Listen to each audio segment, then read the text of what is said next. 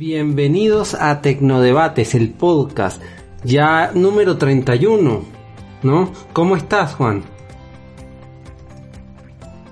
Así es. Bien, bien. ¿Y tú? ¿Tú cómo estás, Giovanni? No, ¿Cómo pues, está la audiencia? Excelente, excelente. Aquí aguantando muchísimo calor, casi 40 grados. Pero bueno, este, todo sea por el podcast.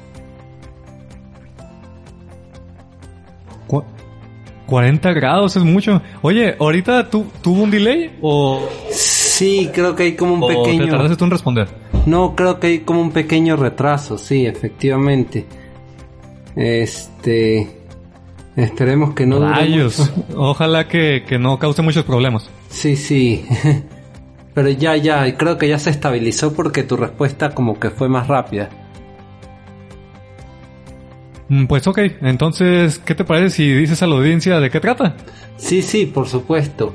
Bien, el podcast tiene la siguiente temática. Juan y yo recolectamos noticias a lo largo de la semana y yo no sé las noticias que recolectó Juan ni él sabe las que yo recolecté y pues la idea es colocarlas así sobre la mesa, ¿no? Figurativamente hablando, este, de modo que debatamos un poquito las noticias sin ningún tipo de preparación, así sorpre- sorpresivamente, que ustedes reciban nuestra opinión más sincera y bueno, que aprendan algo. Cuando coincidimos en las noticias, simplemente lo consideramos buena suerte. Y pues cuando el podcast tiene un número impar, eh, empieza Juan y cuando tiene un número par empiezo yo. Hoy le toca a Juan comenzar. Perfecto, entonces comencemos con, con mi noticia, ¿te parece? Sí, me parece bien, me parece excelente. Ok, entonces miren, mi noticia trata acerca de, de la actualización de iOS 13.5. Esta actualización es curiosa porque tiene que ver con la cuarentena que estamos viviendo actualmente. Por un lado, en cuanto a APIs que ayudan a los desarrolladores a crear aplicaciones que ayuden al tracking o al seguimiento de las personas que tienen pues la enfermedad y poder avisarte. Tener, digamos, herramientas para que ayude a avisar dispositivo en dispositivo. Pero creo que, que eso no lo están promocionando tanto. Siendo que para mí es lo más importante, porque básicamente están dando herramientas a cualquier desarrollador para poder comunicarse entre los celulares y, no sé, avisar. Pero lo que sí se está ah, promocionando más de esta actualización es que detecta cuando tienes una máscara, un cubrebocas, más bien dicho, un cubrebocas en la cara y directamente te muestra la pantalla de, de poner tu clave.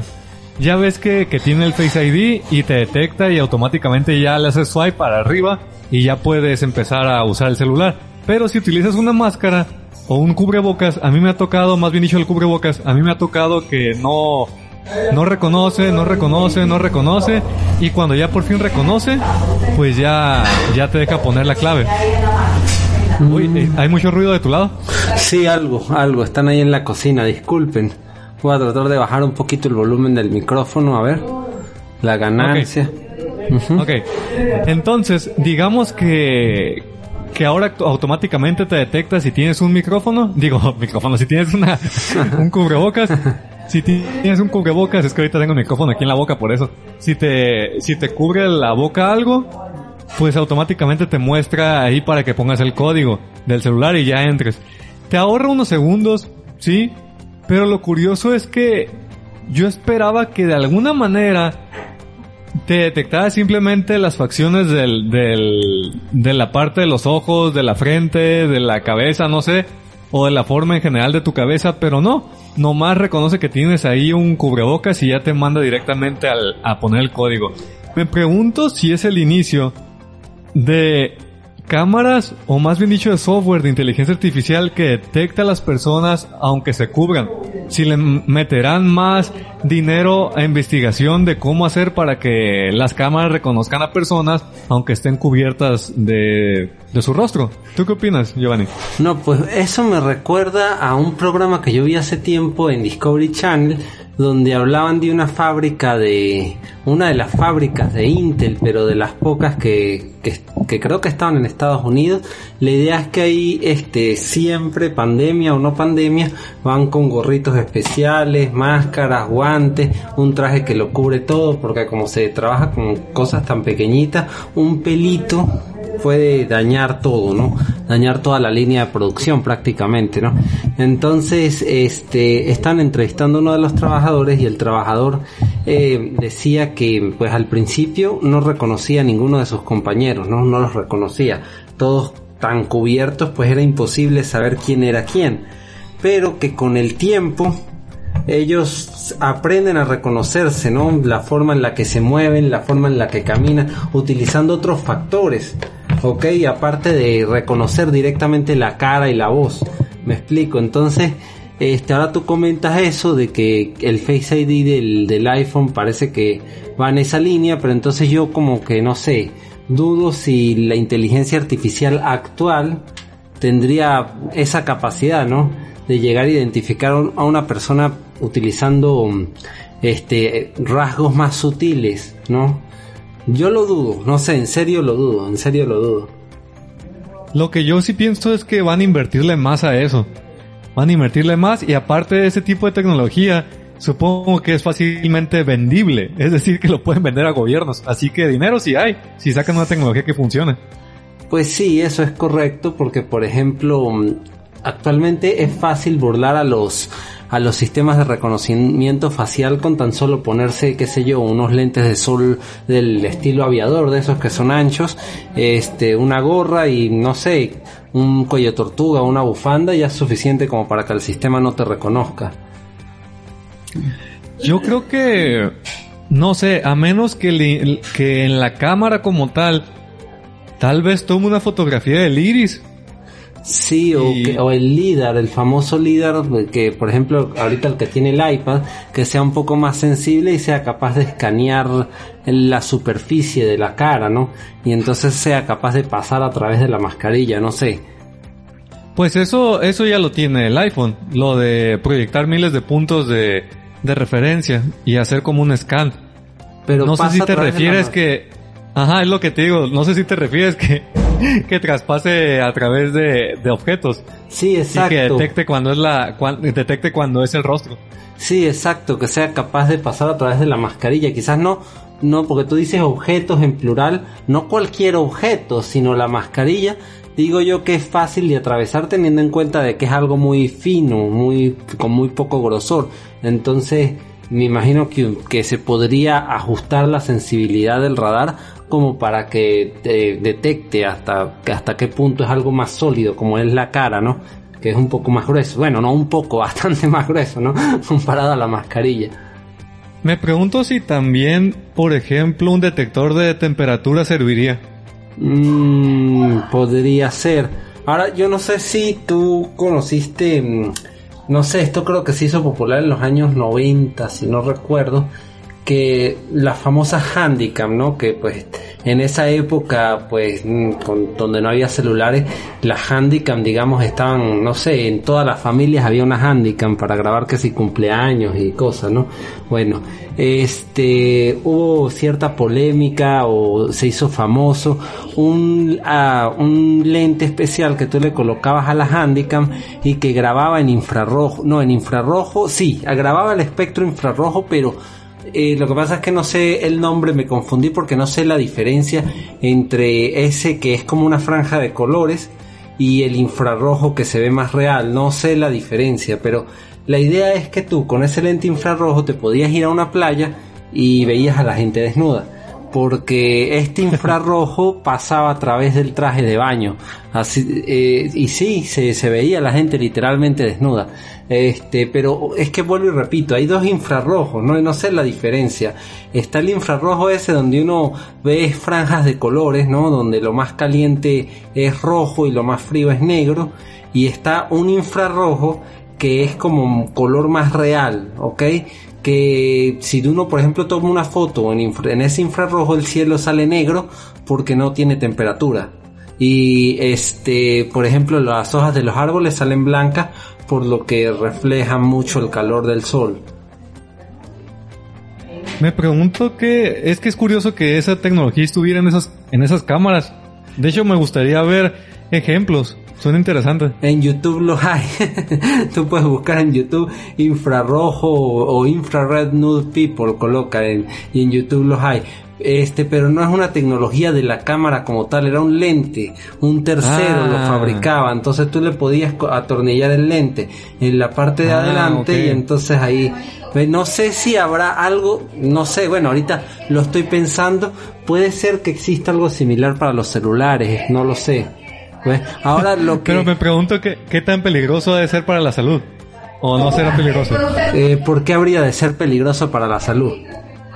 No sé, pues ya ves que el, cuando uno no tiene conocimiento de algo le tiene miedo. Sí. La gente que piense que, que le están haciendo ahí unos rayos X. Sí, bueno. es preguntar que Exacto, exacto. La gente se puede asustar, pero desde el punto de vista objetivo no porque eh, la luz infrarroja está ya ahí. Eh, la cámara lo que está recibiendo, la más nada. No que está haciendo nada especial, ¿me entiendes? Entonces, este... Mm, realmente no sería diferente a lo que estamos expuestos en la naturaleza. Ah, ok. La, pues sí, tiene razón, ¿verdad? La cámara detecta. Yo pensaba que que hacía algo parecido a las cámaras de seguridad que ya ves que de noche enciende LEDs. Ah, ok. Y, con eso puede ver de noche. No, no, no. Esta lo único que hace es recibir. Este lente, ¿no? Lente lo único. Yo me imagino que hace una especie de conversión, ¿no? No sé, tiene lógica para mí. Porque la Handicam no, normalmente no detectaba infrarrojo. Era el ponerle este lente. Entonces tú le ponías este lente y detectaba el infrarrojo. Entonces yo lo que creo que hacía el lente era convertir de luz infrarroja a luz natural. ¿Ves? Mm, ok. Sí está interesante todo este tema. Tal vez en un futuro lo implementen en celulares o no sé. Sí. Lo, que sí es que me pregunto si celulares próximos, tal vez del 2021 o finales de este año, saquen con medidor de temperatura diciendo según es que para tu seguridad.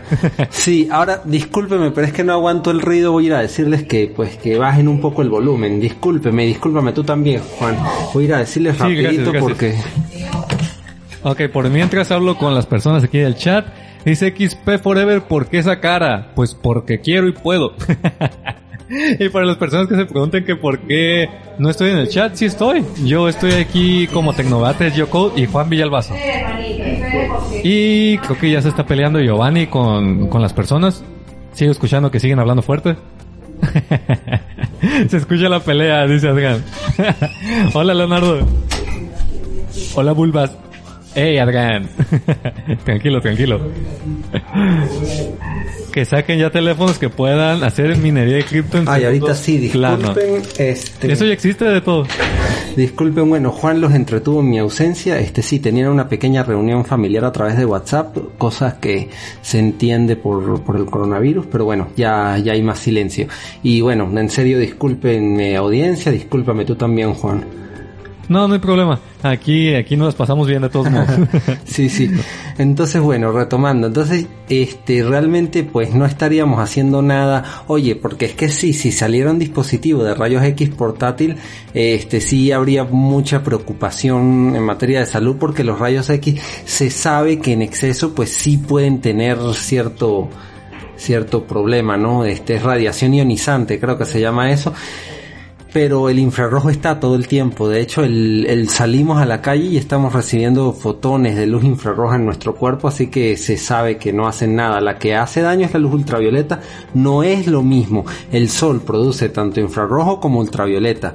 Que el produzca los dos no significa que sea lo mismo. Entonces, pues, pero busquen en YouTube, voy a colocar Juan porque Juan sí sabe inglés, pero si ustedes no saben inglés se lo voy a colocar aquí para que lo busquen. Nude no escribas eso. YouTube va a detectar que escribiste nude. Ah, bueno. Entonces. Y aparte, aparte yo, yo no lo decía por eso. Si quieres ver algo así, pues hay páginas específicas para eso. Yo lo decía por la tecnología de, de captar detrás de objetos, es lo que me interesaba. Ah, claro, detrás de objetos, no, pues.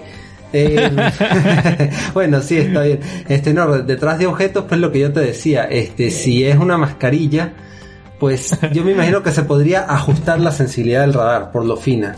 ¿Eh? Dice Agustín, ponlo yo. Ponlo, ponlo. No, pues nude. ¿Quién verlo? NUDE, NUDE, este, infrared. Nude infrared cámara. Así colocan. y ya. Bueno, pues, entonces, ¿qué te parece si continuamos con tu noticia? Sí, sí, excelente. Eh, a ver, tengo tres noticias, no sé cuál elegir, así que las voy a colocar en el orden que la tengo. Y bueno, esta es que WhatsApp prueba una nueva forma para agregar contactos, perdón, utilizando códigos QR. Eh, a ver, no sé aquí por dónde empezar, pero bueno, primero, si compartes tu WhatsApp a través de un código QR, pues debo recordarte que estás compartiendo también el número de teléfono, ¿ok? Importante. Eh, creo que Telegram ya tiene desde hace tiempo esa función, corríjanme si me equivoco. Este, pero Telegram, pues la diferencia es que no compartes el número, por eso a los youtubers nos gusta crear grupos de Telegram y no grupos de WhatsApp, porque pues para no estar dando nuestro número personal a los fans. Este, esto es cortesía de Web Beta Info, ¿ok? Y todavía no está en la versión para el público, está en las versiones beta 2.20.171 de Android, 2.20.60.27 para iOS. Y pues hay ciertas capturas de pantalla, este, pero se las voy a compartir en el chat y los que nos escuchan desde Spotify pues tampoco se pierden de mucho. Es, eh, yo lo tengo desde la página de RT, de Rusia Today. Si lo quieren buscar. Ahí los por si lo quieren ver, si quieren ver las capturas. Y bueno, ¿qué opinas de eso, Juan? A mí se me hace raro que utilicen todavía QR. Siento que es algo que... Ah, ¿Cómo lo digo? Como que... Es que no arcaico, sino como que algo que nunca despegó en su totalidad. Mm, ¿Tú crees? Mm, pues. Eh, en, cuanto a, en cuanto a las personas, en cuanto al uso común el de las personas, en cuanto a empresas y bodegas sí lo usan mucho, pero en cuanto a las personas que lo utilicen siento que no despegó tanto. Pues sí, este, ahora, bueno, no sé, depende, porque tú sabes que aquí las cédulas colombianas tienen una cosa atrás que parece un código QR, ya va, déjame, déjame ver, yo creo que sí, déjame un momentico, déjame revisar aquí pero es como más, no, es más largo, no, no, no, es más largo. Iba a decir que las células colombianas tenían un código QR, pero no, es más largo, retiro lo dicho. Este, a ver, aquí, ah, no, donde sí, eh, una identificación colombiana que sí tiene como un código, acá en Chile los DNI también tienen código QR, dice Leonardo Muñoz. Ajá, no, pero mira, aquí en Colombia hay una cosa que se llama el carnet fronterizo, este, mm, que es solo válido para los venezolanos, ¿no? Que cruzan muy frecuentemente la frontera, eso sí tiene código QR. Eh, antes Instagram lo tenía para compartir el perfil, pero ahorita no es un código QR, sino es un, una imagen como que propia de Instagram, ¿no? Este, pero a ver, oye, estoy, lo que pasa es que divago tanto porque estoy tratando de, digamos, de pensar eso que tú dices que nunca despegó entre personas. Me da la impresión de que en parte sí, Juan. ¿Eh? Es que... Ah, ¿Cómo te lo digo? Siento que es más eficiente... No sé, directamente, por ejemplo, si estás de, de una persona físicamente con un artículo, la tecnología esta de... De NFC. ajá, siento que es mucho mejor. Luego también, por ejemplo, eso es en, en, cuanto físicamente. Y en cuanto de una persona a otra, pues simplemente un link no, no entiendo cuál es la necesidad del QR. Siento que nomás es para procesos rápidos en, en empresas o, o, cosas como burocráticas, por ejemplo, no sé, facturas o cosas así. Pero en sí, para eso están los links. Y, para, y en cuanto a personas, siento que el, que el NFC es mejor. Pues sí. Es que no sé, no sé. Pues eh, sí, sí, realmente si se, aplica, si se utilizara la tecnología NFC sería pues lo mismo y hasta mejor porque yo lo veo en este sentido, que por ejemplo tú y yo nos encontramos en las calles y queremos intercambiar números, pues es más fácil así. Yo activo el código QR, tú lo escaneas, listo, ya tenemos el contacto. El detalle es que claro, con NFC sería igual y hasta más rápido, ¿no? A falta de NFC, pues lo segundo, el, segundo, digamos, mejor o el menos malo, por así decirlo, el QR. ¿ves? Sí, y de hecho, pues ahorita que lo pienso, es más sencillo que tenga una cámara el celular que el NFC. Así que es ganancia eso. Sí, exacto, porque realmente, bueno, mi celular es gama media y tiene NFC, pero por ejemplo los gama baja, yo creo que no, no todos o sí tienen NFC. En cambio, ahorita todos sí tienen cámara, eso es, o sea, la cámara es omnipresente y de hecho eh, me da risa recordar cuando nomás empezaron a salir los primeros teléfonos con cámara, que eso era incomparable para mí porque eran carísimos. sí, igual yo recuerdo que que mi primer celular con cámara era de VGA, .3 megapíxeles, y la gente que tenía de 1.3 megapíxeles eran los ricos de la escuela. sí, exactamente. Yo el primer celular que tuve con cámara este fue un celular usado, de hecho, que mi tío este se compró un celular nuevo y me dio el viejo a mí. Era un Nokia 6285, creo, de tapita que tenía dos, dos pantallas, dos pantallas, una afuera y una pero sí. Yo lo que se me hace curioso es que al principio decía, ah, ya cuando tengo un celular de más de un megapíxel, ya que más necesito, ya se ve clarita la foto. Porque antes las VGA pues se veía pixeleado. Uy, sí, se veía horrible. Se veía muy horrible y era y era una, una decepción muy grande porque este yo por ejemplo no sé estaba en la calle le tomaba foto a algo todo contento iba a mi casa lo, lo pasaba con ese cable con ese cable raro que venía antes en los celulares que era muy grueso y lo veía en la computadora y yo como que verga no se ve bien es que en la resolución pequeña de, la pantalla del celular se veía muy bien pero en la computadora con más resolución pues se veía mal. Pero eh, de hecho en donde se veían mejor las fotos eran tomadas por fuera las tomadas adentro con poca luz, un hombre, no se veía nada. Sí, no, se veía demasiado mal, demasiado mal. Las de afuera se veían mejor por la luz. Y ahora pues realmente ya nadie compra cámaras digitales, porque ¿para qué? Un celular, es que incluso un gama baja, tiene una tremenda cámara, claro, siempre y cuando sea del año. Ya por ejemplo uno ve gama baja, no sé, de hace tres años que mucha gente en Venezuela, incluso aquí en Colombia todavía los tiene, y sí ya como que las fotos no son así tan buenas, pero un gama baja actual, qué sé yo, un, eh, un Motorola de la serie E, por ejemplo, toma tremendas fotos, tremendas fotos. Sí, a lo mucho lo único que tienes que hacer tal vez es que no tienen estabilización. Ah, Exacto. o, cosas así, o o tiene que haber mucha luz, o bueno, no tanta, pero sí, ya está, está mucho mejor. Tal vez nomás es la velocidad de captura y que tienes que mantenerte estable un ratito, pero de que toma buenas fotos, toma buenas fotos. Exactamente, de hecho, pues ahorita los gama alta ya estamos viendo celulares de 100 megapíxeles, impresionante, o sea, Impresionante, impresionante. Yo me, me, me, o sea, casi me da un infarto cuando en la época de Symbian Nokia sacó el N8 con 12 megapíxeles y yo dije, ¿qué? 12 megapíxeles que de hecho tuve ese N8 y no, las fotos eran malas, en serio.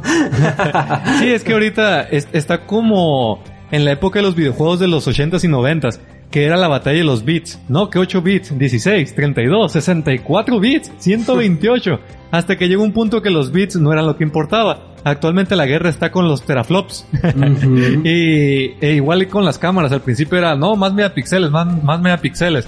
Y actualmente tiene que ver más la calidad de la lente, el zoom, la estabilización, ¿qué otra cosa? La velocidad del, del obturador, ¿cómo se dice? Obturador. Y también las diferentes cámaras que pues cada una tiene su finalidad, hasta que si el gran angular, que si el telefoto, y entonces trabajando juntas, pues madre, madre fotografía, ¿no? No me extrañaría que, porque ahorita las cámaras digitales solo le sirven a fotógrafos, ¿no? Un fotógrafo profesional es el único que se compra una cámara, y de hecho cámaras hogareñas ya no hay prácticamente, porque el celular cumple eso, pero yo digo, no sé, quizás en unos años incluso las cámaras profesionales se queden atrás. Sí, incluso pueden ser ya parte de los celulares de gama alta, que ya son cámaras profesionales.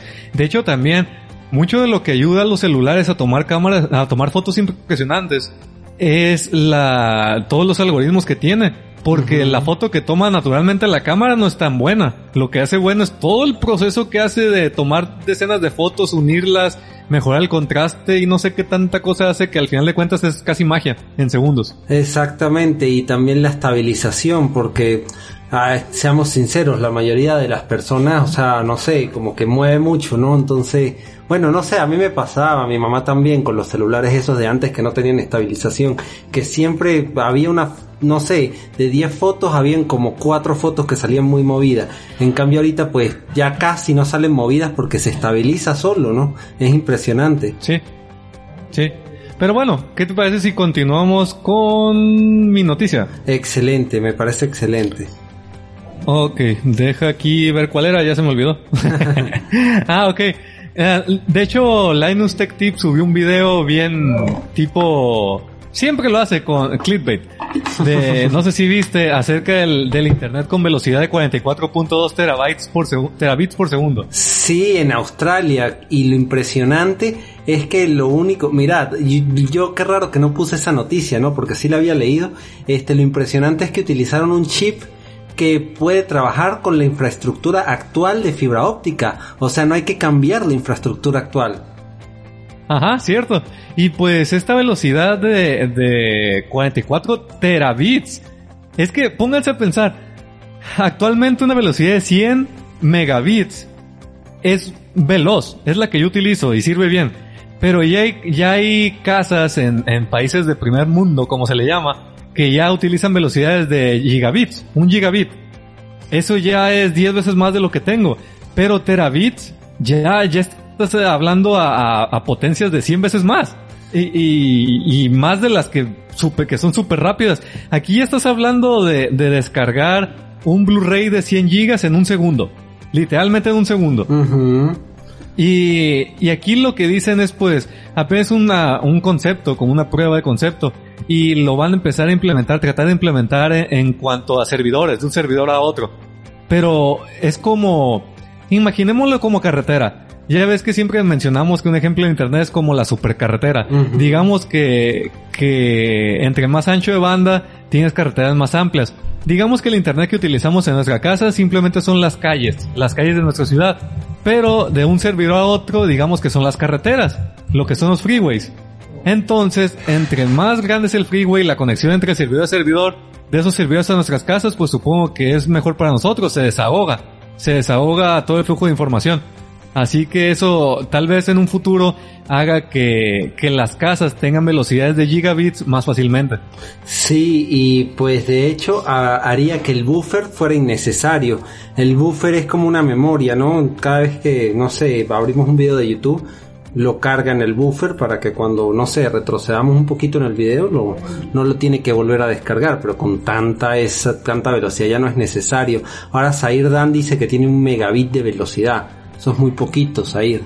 ¿De dónde eres? Bueno, eso es lo normal en Venezuela, más bien, porque en Venezuela la infraestructura está mala debido a la crisis. No sé si serías de Venezuela, Zair. ¿Ves? Porque, uy, un mega, wow. Y y es curioso lo que dices aquí, ya, ya sabes, debería llamarse tecnoviejitos o no sé. porque, porque, porque recuerdo que un, un internet de un megabit hace pocos años era algo grande. Era ya cuando teníamos a ADSL o cómo se llama. Sí, se ADSL, ADSL, ajá. Sí, sí, sí. Sí, porque en un inicio la tecnología de, de, de utilizar la línea telefónica la de llamar por teléfono y todo eso. Recuerdo que mi internet era de, creo que era de 56K. ajá, ándale, 56K. Y de hecho el modem era de 56K. Cuando en realidad a ti te llegaba como de 32K o, por ahí. Y recuerdo que hasta Google, la, pantalla de Google tardaba en cargar. Con eso te lo digo todo. Sí, yo no ocupaba el teléfono. Eh, no se podía llamar si cuando uno estaba navegando. Y pues recuerdo que ya cuando empezaron a, a, vender, a hacerse más popular tener internet, era de 128 kilobits. 128 kilobits, después llegó el de 256, 512, y ya cuando empezó a llegar el de 1 megabit, ese ya era, ya era de, de ADSL, esa cosa. ADSL, ajá. Ajá. ADSL, ándale. Y ya era como, como la banda ancha. Y, ya podías empezar a ver videos en 480p ya más ah, fluido.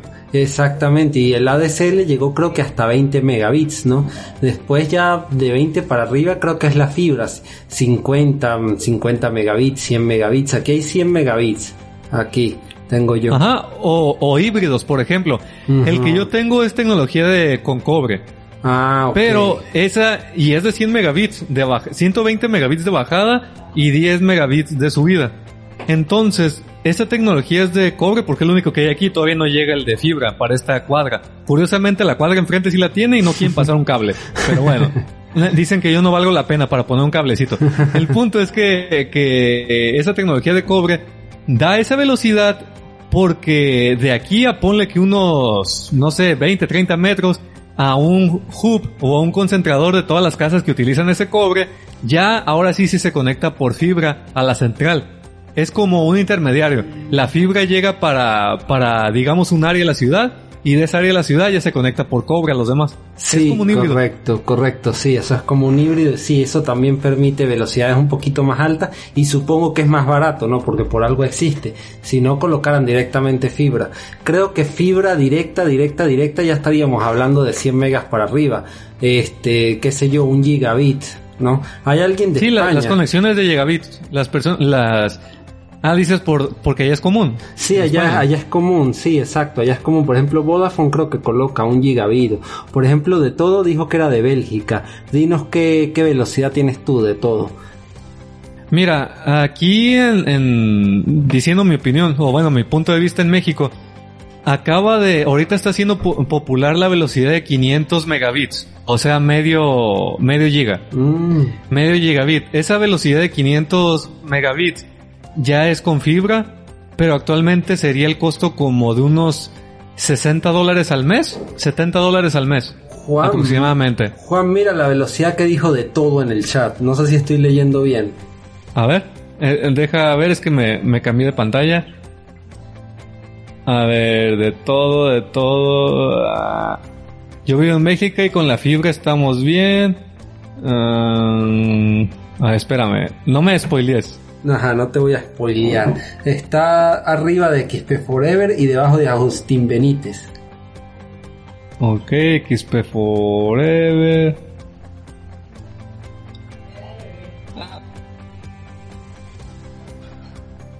No, no me aparece. No lo encuentro, dime mejor. 4.16 gigabits. Ah, ya lo vi, ya lo vi.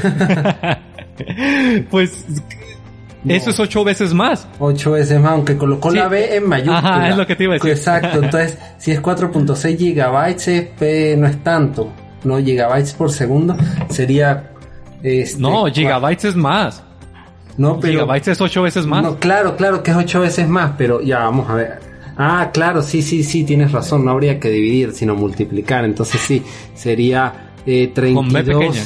32 gigabits más o menos, por el 4 por 8, 32. Ajá, eh, está confundido. Sería cuatro, sería con B pequeña. Con B, ¿Y una así? Con B ¿Y una minúscula, así? B minúscula. Ajá, B minúscula. Es que aquí le llamamos B pequeña. Ah, ok. Sí, entonces, mira, mira, aquí dice Leonardo que máximo para particulares de 600 megabits por segundo. Sí, parecido En aquí en México.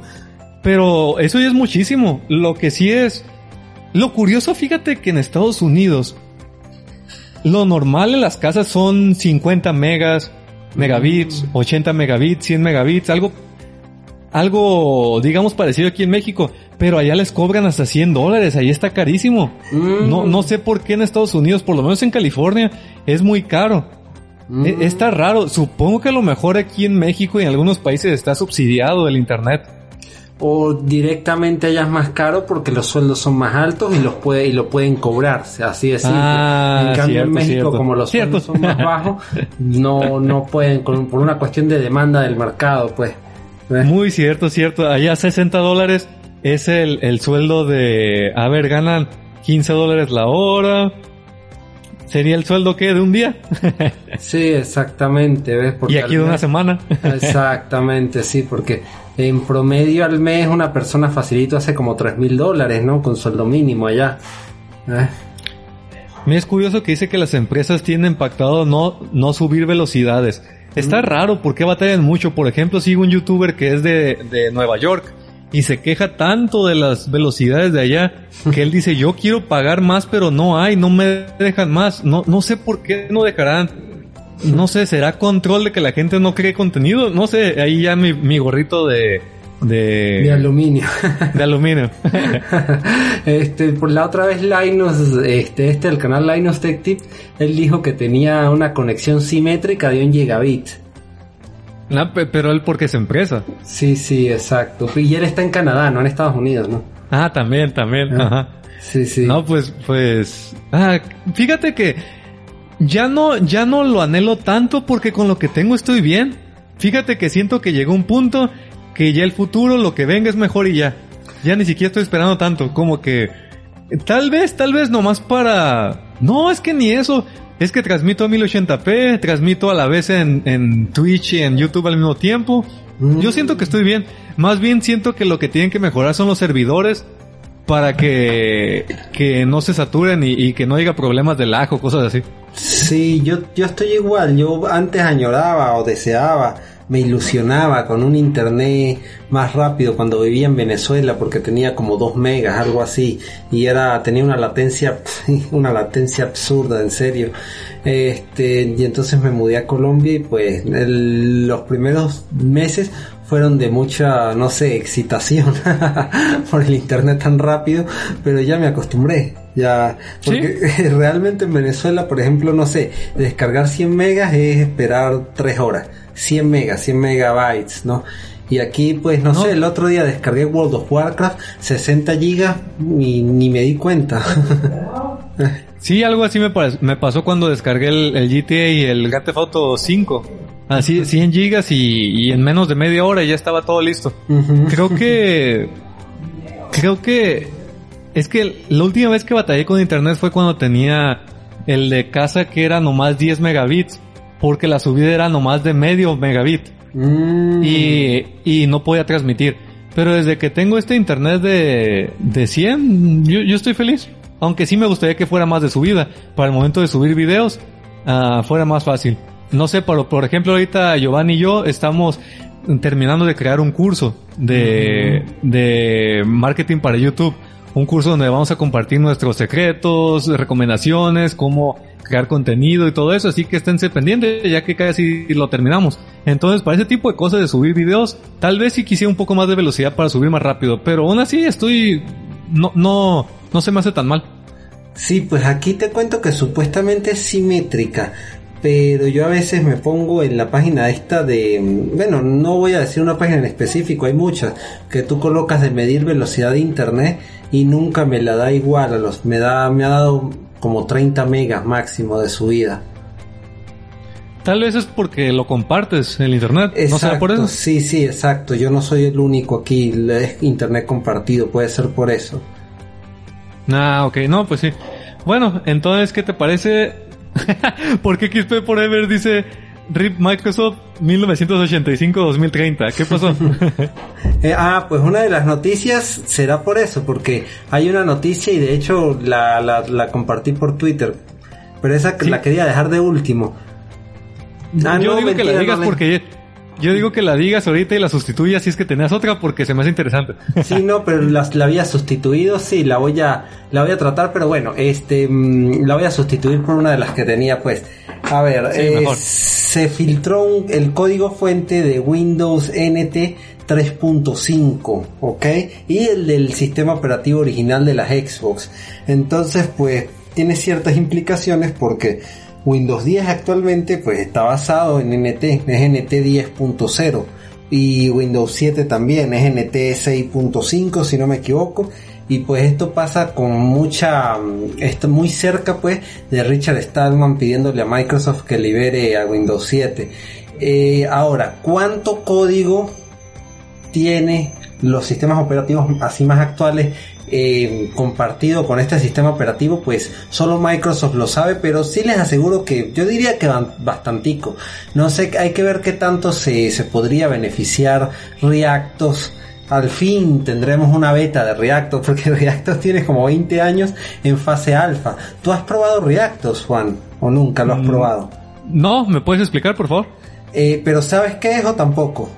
No, por eso, ¿me puedes explicar? Ah, ok, no, Reactos es un clon libre de Windows. Es un sistema operativo que no es una distribución Linux, pero al igual que las distribuciones Linux, es código abierto y busca ser compatible con los controladores y software de Windows. Lleva 20 como 20 años en fase, en fase alfa. Ahorita uno lo puede descargar y muchos programas de Windows funcionan. No, no he probado casi drivers, ¿no?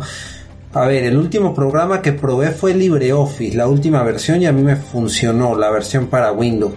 Eh, juegos, los juegos no sirven porque DirectX todavía no es compatible, pero en las, en las proyecciones eh, se espera que la primera beta sea compatible con DirectX y ya ahí los juegos funcionarían, ¿no?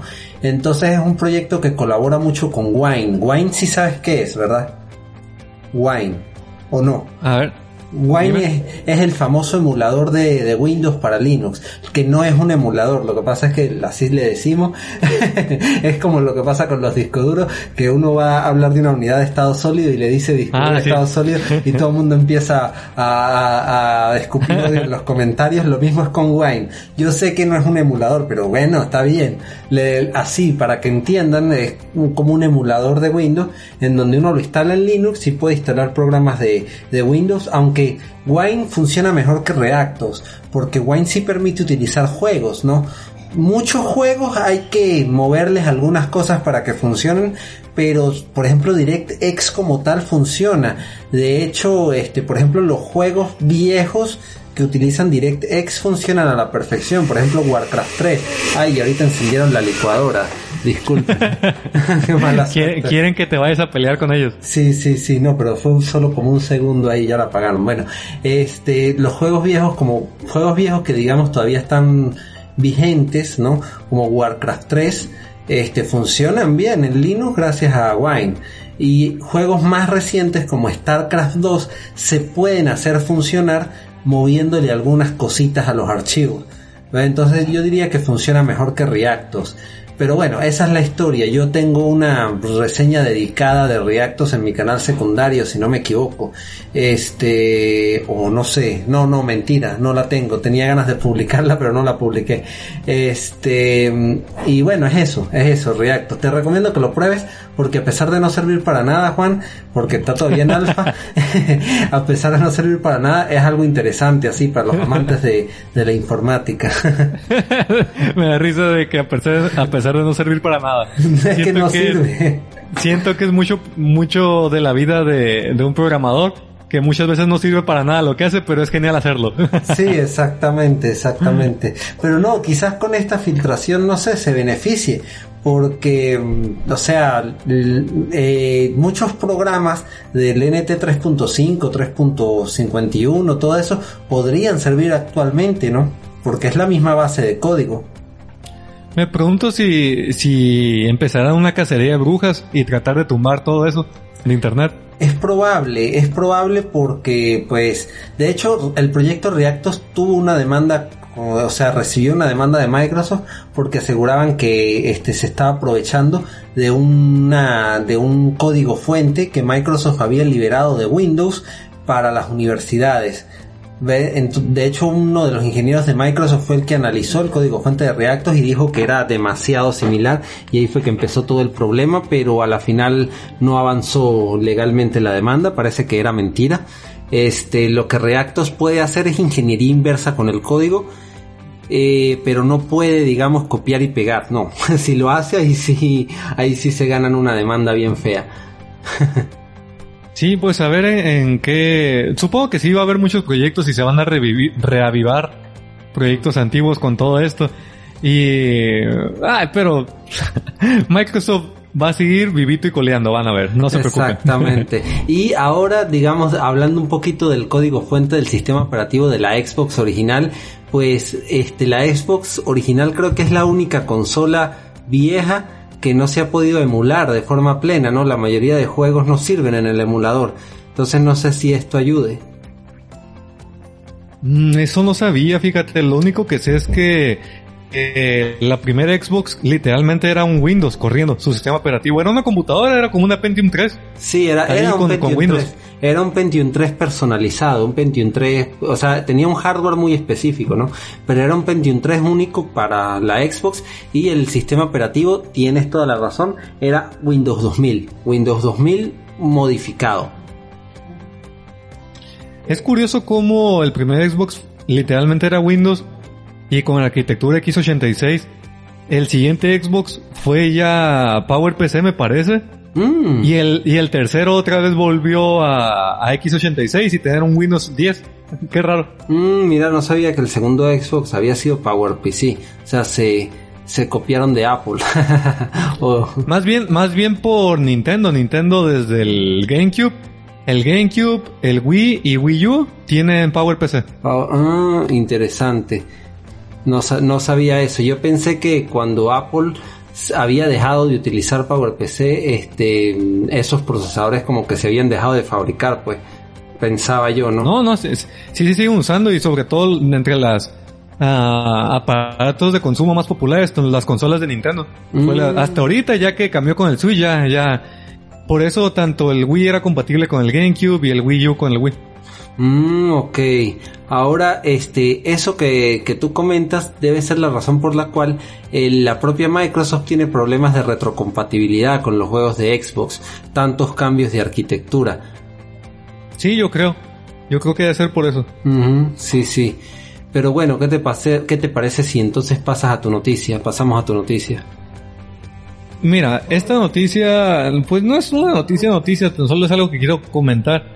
Se trata de que el, el Zucaritas, el Zuckerberg, acaba de decir que están planeando que Facebook, digamos que haga un cambio permanente, esto es importante, permanente, do- en el cual hasta la mitad de los empleados actuales, que serían decenas de miles de empleados, se pasen a un trabajo remoto.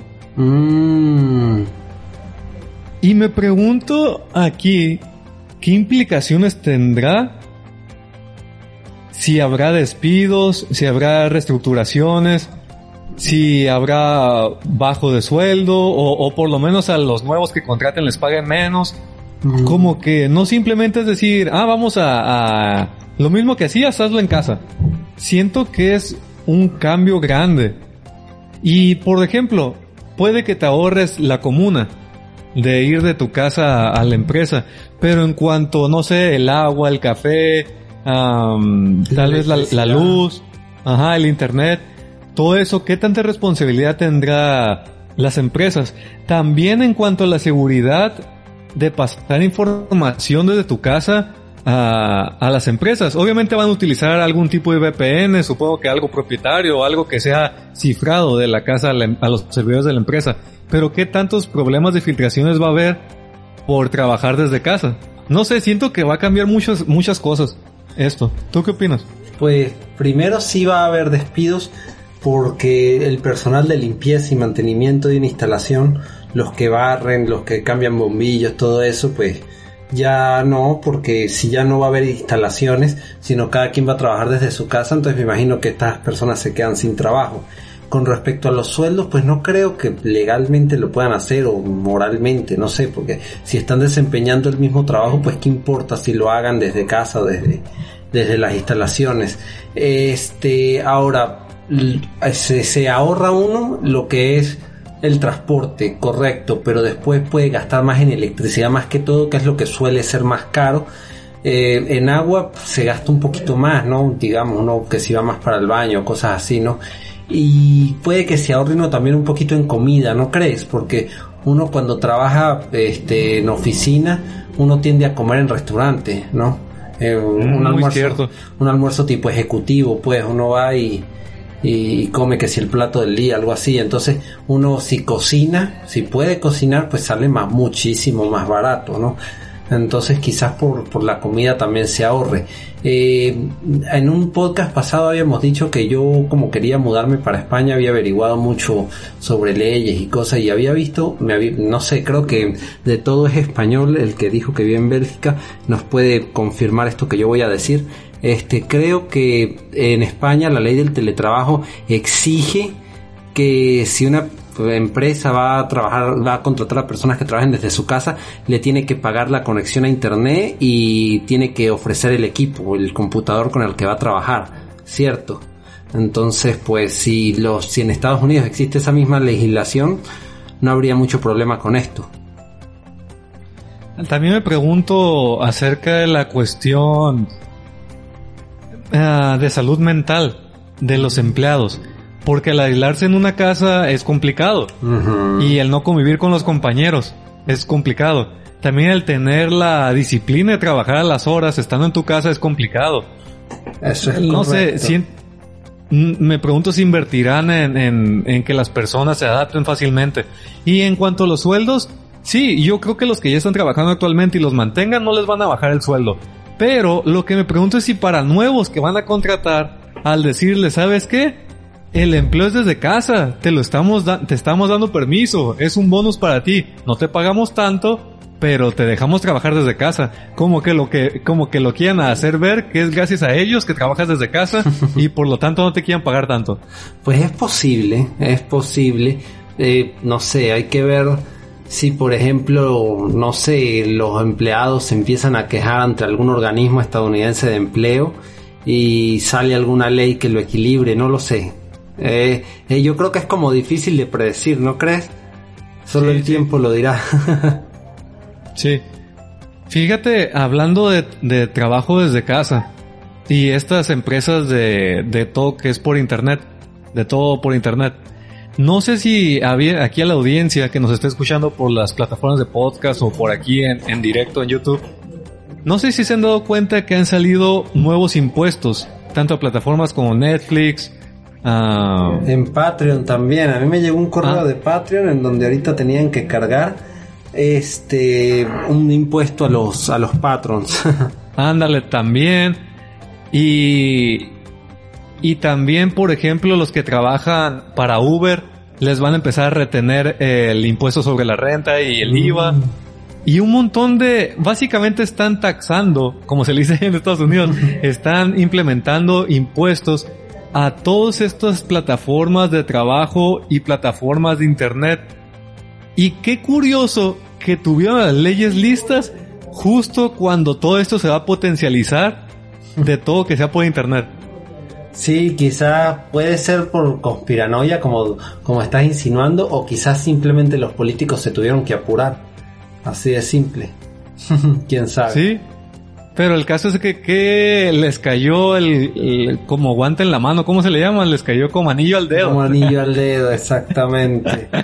que justo cuando se está popularizando todo eso de trabajar desde casa y, y plataformas en línea, tómale ya, impuestos. Impuestos, sí, sí, sí. Es, es como ya lo hemos comentado anteriormente. Siento que tú y yo nos subimos a la ola de trabajo por internet en los tiempos de oro.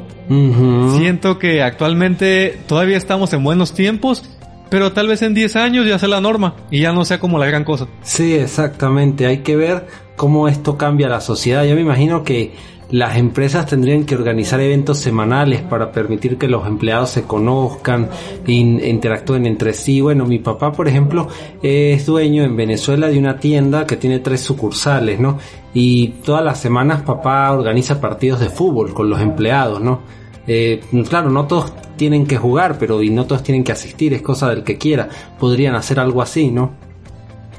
Sí. Fíjate que ahorita volviendo a lo de los impuestos, algo positivo, ¿sabes qué va a ser? Para que no vean que siempre soy negativo. algo positivo es que por fin, por fin, los profesionistas contables, los expertos en impuestos, se van a dar su tiempo de aprender cómo funcionan con las plataformas en internet y trabajos por internet. Mm, también. Y Porque actualmente es bien complicado porque no le saben, ellos nomás saben de trabajos físicos, de empresas físicas y, y, y tratas de pedir, no sé, recomendaciones tanto al fisco directamente y no, no saben, no saben lit- literalmente. Sí. O sea que se actualicen, por fin. Y lo curioso es que un contador perfectamente puede trabajar a distancia. Realmente yo no le veo, no le veo impedimento. Pues claro, no soy contador, pero tengo por ejemplo una amiga que es contadora en Caracas y este ella trabaja a distancia desde que empezó la cuarentena está trabajando a distancia y no ha tenido ningún impedimento. Así es. Así que qué bueno que se actualicen porque sí es una molestia de, de, de que no sepan cómo funciona el internet. Pero bueno, bueno. Ah, ya por mi parte son todas. No sé si te falta a ti. Sí, me falta una, una solita y es de Xiaomi. A La ver. marca de los chavos, calidad-precio. los chamos, calidad-precio, ajá. Este, Xiaomi podría tener entre sus planes un teléfono plegable con cámara giratoria. Ok, esto fue que simplemente registraron como patente, esto es cortesía de Fonarena, este 48 imágenes, ¿no? Y una patente que pertenece a Xiaomi, es plegable y de paso tiene como una, no sé cómo llamarlo, una barrita arriba que tiene las cuatro cámaras y uno la puede girar. Este, no se sabe si Xiaomi planea fabricarlo o no, simplemente registraron la patente, puede ser como para tener el diseño listo este, pero no sé. Otro plegable. pero fíjate que este plegable me llama la atención. ¿Sabes por qué? a ver, ¿por qué crees? Porque Xiaomi logra siempre vender a precios más económicos. Exacto, siento que ya eso me da a entender que tal vez para 2021 empiece la línea, digamos, gama media de plegables. Pues ojalá, porque yo le veo mucho futuro a los plegables, a pesar de que no... Es que yo creo que el poco éxito que han tenido tiene que ver con el precio. Pero yo le veo mucho futuro porque pues a veces uno quiere ver un video desde el celular y por mucho que las pantallas han aumentado en tamaño, no sé, ¿no te pasa que te sientes limitado? por el tamaño de la, de la pantalla, o sea, quisieras que fuera más grande. Y opino yo que quizás por fin podamos tener un celular que es a la vez computadora. Entonces uno lo despliega, le conecta su teclado inalámbrico, mouse inalámbrico y ¡pum! o sea, colocándolo como en una especie de paral para que se quede paradito. Y pum, ahí tienes tu computadora, puedes hacer un documento de texto, quizás no sea la computadora más potente, o sea, no estamos hablando de que vamos a renderizar un archivo 4K en After Effects, pero por lo menos un documento de texto se puede hacer perfectamente, incluso una hoja de cálculo, este, una pues- presentación de PowerPoint. Pues no te creas, ¿eh? porque el, el, A13 de Apple y eso que ya tiene más de medio año que salió al mercado, es más potente que muchas de las laptops que hay actualmente. Claro, claro, sí. Este, de todas maneras, recuerda que es gracias también a la optimización. Hay que ver en el mundo Android qué, qué tanto, ¿no? Ah, eso sí. Fíjate que lo que... Oye, por cierto, ah, no sé si me recomiendan un modelo de Samsung. Es que una amiga quiere comprar y le digo, cómprate este otro o este otro. No, yo quiero Samsung. O sea que quiere Samsung. Pero que no sea que no sea ah, Galaxy porque son los más caros. A51, que es gama media, el gama media actual que tiene mi abuelo, lo estuve utilizando y chévere. O sea, pero Sí, es gama media, la 51, si no me equivoco. Aquí, aquí en Colombia sale un millón de pesos. Esos son como 300 dólares. Mm, ok, ok. Bueno, entonces en lo que estábamos volviendo al, tema, gracias, gracias. En lo que estábamos con el tema es que yo quisiera tener un plegable siempre y cuando en su tamaño normal lo puedes seguir utilizando. Algo así como el de Samsung que tenía la mini pantallita, toda fea, pero que sí sea tamaño completo. Y ya cuando a mí se me pegue la gana, abrirlo y ya tener la pantalla completa. Ah, claro, claro que sé, porque no es que no tiene ningún sentido que haya que estarlo desplegando para cualquier cosa. Yo opino lo mismo, que cuando se doble se pueda seguir utilizando. Este, y de hecho yo creo que hasta para programar podría servir, porque el desarrollo web no necesita tanto poder de procesamiento, el desarrollo móvil sí, y el desarrollo para escritorio, pero el desarrollo web no, correcto. Se incluso serviría para programar un celular, un celular computadora plegable de esos. Es que existen muchas, muchos compiladores y todo eso, pero ah, mientras no tenga x86 se me hace, se me hace difícil. A menos en, el, en la parte de Apple tal vez sí se pueda, porque tal vez ya implementen algo para iOS directamente, pero no, pero para desarrollo web no se necesita compilar nada, Juan. Porque ah, yo pensé que decías para programación en general. No, por eso dije desarrollo web. Ah, ok, disculpa, No, no, entendí. ah, ok. No, pues sí, entonces yo pienso que sí, sí podría ser bueno, pero aún así la pantalla es muy pequeña. No, no, no le veo mucho sentido yo. Ah, lo único que le veo sentido a ese tipo de cosas es poder conectar una, a una pantalla grande. Y eso ya se puede hacer. Sí, también este tipo Samsung Dex, que uno lo coloca y pum, ya tiene una, una y Huawei tiene algo parecido también. Ajá. Eh. Pero bueno, ah, mira, aquí dice Adrián, mejor un iPhone SE. De hecho, el iPhone SE se me hace muy, muy bueno. Porque tiene el procesador más, más bueno, tiene buenas cámaras. Todo se me hace bien y 400 dólares. A mí se me hace muy bien el, el iPhone SE del 2020. Pero ella está necia que quiere un Galaxy. Yo quiero es un Motorola Edge. A ver si en unos meses pasa la cuarentena, salgo a comprármelo. Mira, pregunta. Si, si lo compras, nos comentas, ¿ok? Dale, dale. Y, y- y dice Adrián, ah, ¿qué opinan de los rumores del Apple Glass? O sea, los de la de los lentes. Sí he visto rumores, pero ya tiene años esos rumores. Ah, si No el sé. Google Glass no fue exitoso, dudo mucho que Apple, no sé, bueno, como tiene No. mucha fidelidad de los fans, podría ser, ¿no? al contrario, yo creo que si alguien puede hacerlo famoso es, Apple, igual como su Apple Watch. Porque acuérdate que Apple se ve como un tipo de empresa de, de moda, de, de tipo de de de estatus social. o sea que si. Apple lo muestra como que son unos lentes bonitos, la gente los va a querer. Pues sí, puede ser, es posible. Claro, tiene mucha fidelidad de los fans. Lo, cuando Apple saca algo, los fans de una vez se vuelven locos. Así no sirve. Sí. Eh, Entonces yo, yo creo que si pueden lograrlo, van a ser ellos. Es que fíjate que, que la única pega que yo le tengo a Apple es su precio. Pero en Mm. todo lo demás a mí me parecen buenos productos. Son buenos productos, pero a un precio inflado. sí, muy caro. Demasiado caro. Sí. Tú, este, como tienes tantos problemas con la Mac Mini, ¿no has pensado en armarte un Hackintosh?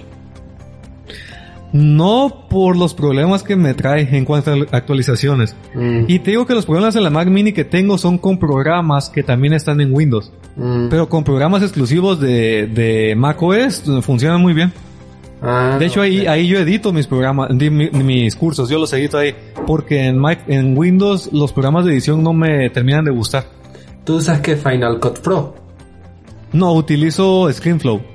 Ah, ok, para Es un programa de grabación y edición de video. Me gusta mucho. Y como no, no pagas mensualidades, nomás pagas una vez y es tuyo. Pago su actualización tal vez una vez cada dos años. Ah, ok, porque el famoso en el mundo, en el mundo Mac, eh, bueno, que yo conocía era Final Cut Pro.